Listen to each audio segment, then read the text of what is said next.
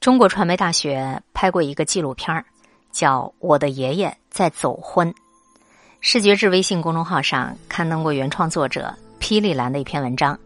恐婚的人都在羡慕走婚。今天我们一起来学习一下。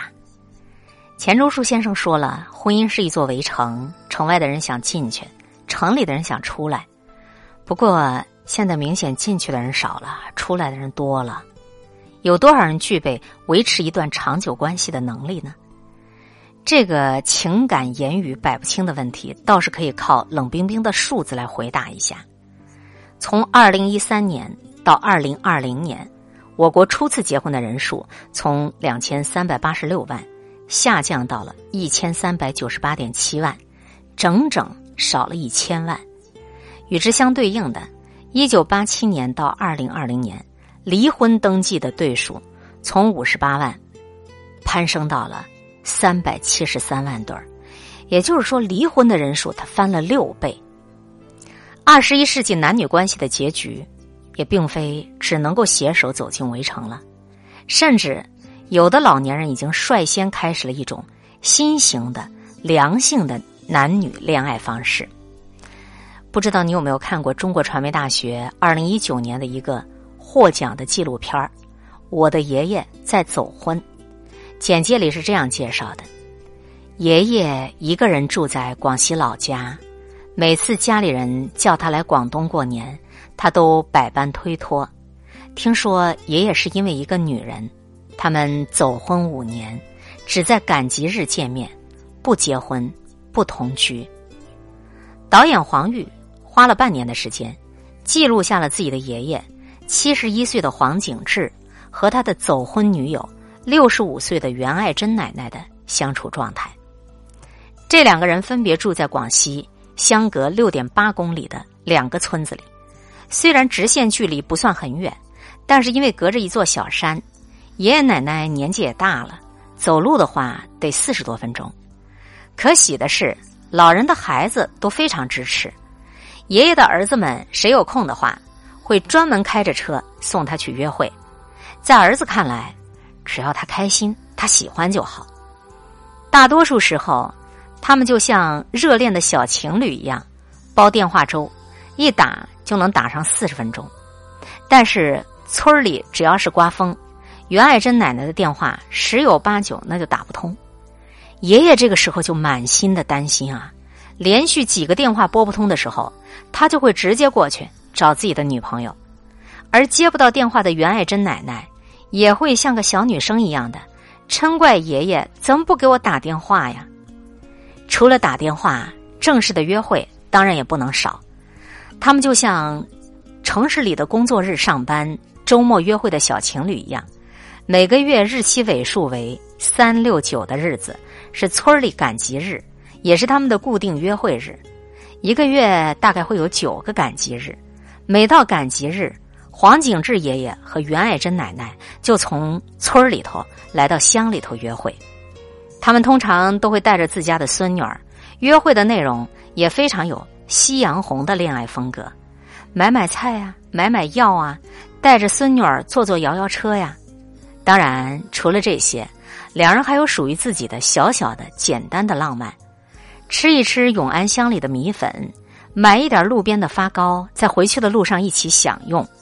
赶完集，他们在爷爷家吃晚饭，晚上睡在同一个房间。第二天，他们重新回到各自的生活里，期待着下一次的约会。我仅仅作为一个看客，能从这些真实的笑容里，感受到爷爷奶奶这段关系的自在和轻松。不管是两位当事人，还是他们身边的亲人家人。对这段关系的态度完全没有拧巴的感觉。认识他以后，我很开心。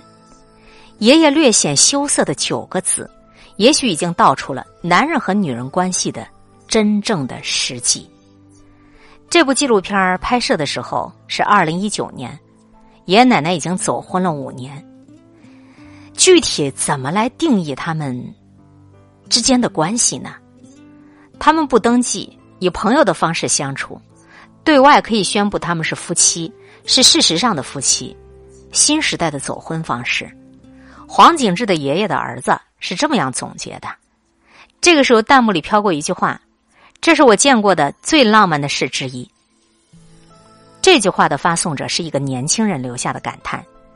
事实上，这个村里不只是黄景志爷爷和袁爱珍奶奶这一对走婚的老人，村里这种走婚的形式本身，并非这些老人主动选择的结果，而是单身老人在都有一大家子的前提下。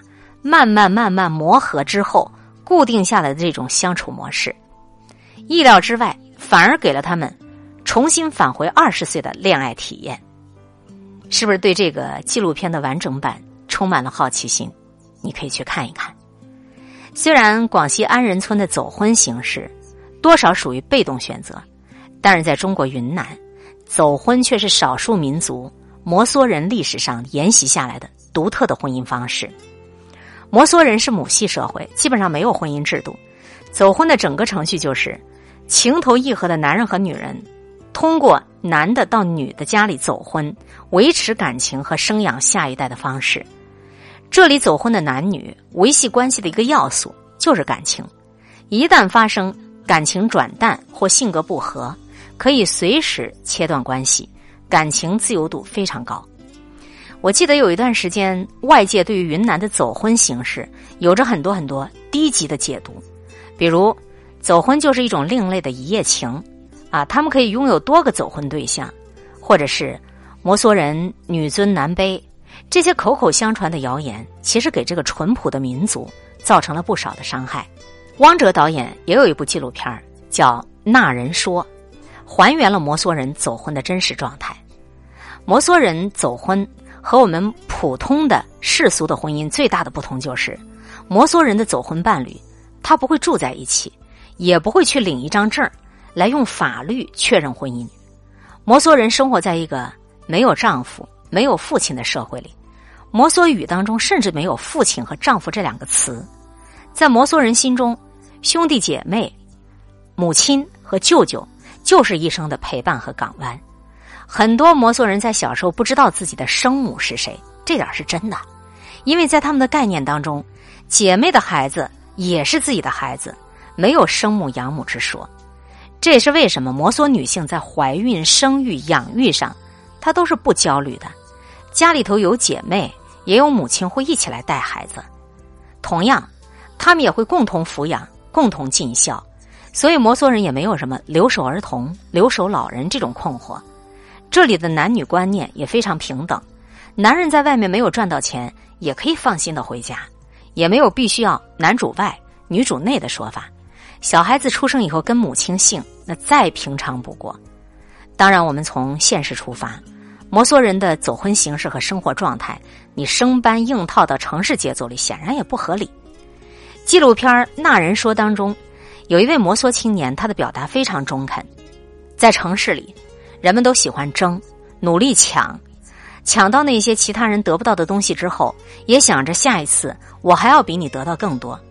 我们这里呢，走路的时候总是慢慢的走，老人会告诉你，一个人走路快的话没有福气，但是如果城市里的人要像我们这样慢慢走路的话，那会饿死的。不过事实上啊，江浙地区已经出现了两头婚的形式。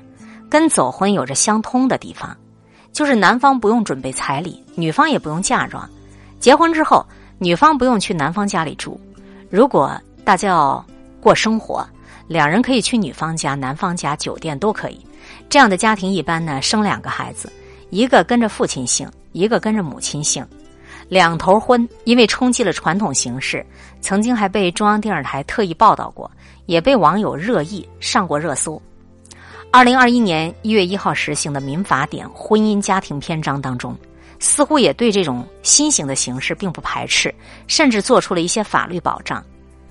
无论是父母还是子女，应尽的抚养义务，不能够因为小孩跟随哪一方家庭的姓氏而任意做出改变。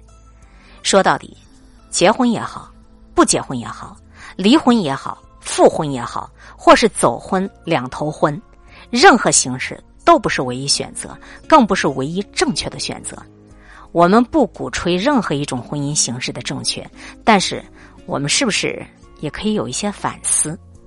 过度催婚的长辈，或者那句“结了婚就好了”，它真的合理吗？恋爱的时候没解决的问题，难道就因为你拿到了一张纸就能够变好了吗？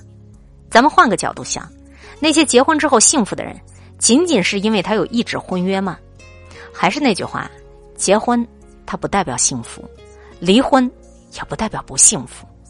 两个有着独立思考能力的个体，他愿意共同维护一段可持续发展的良性关系，结果大概率不会太差。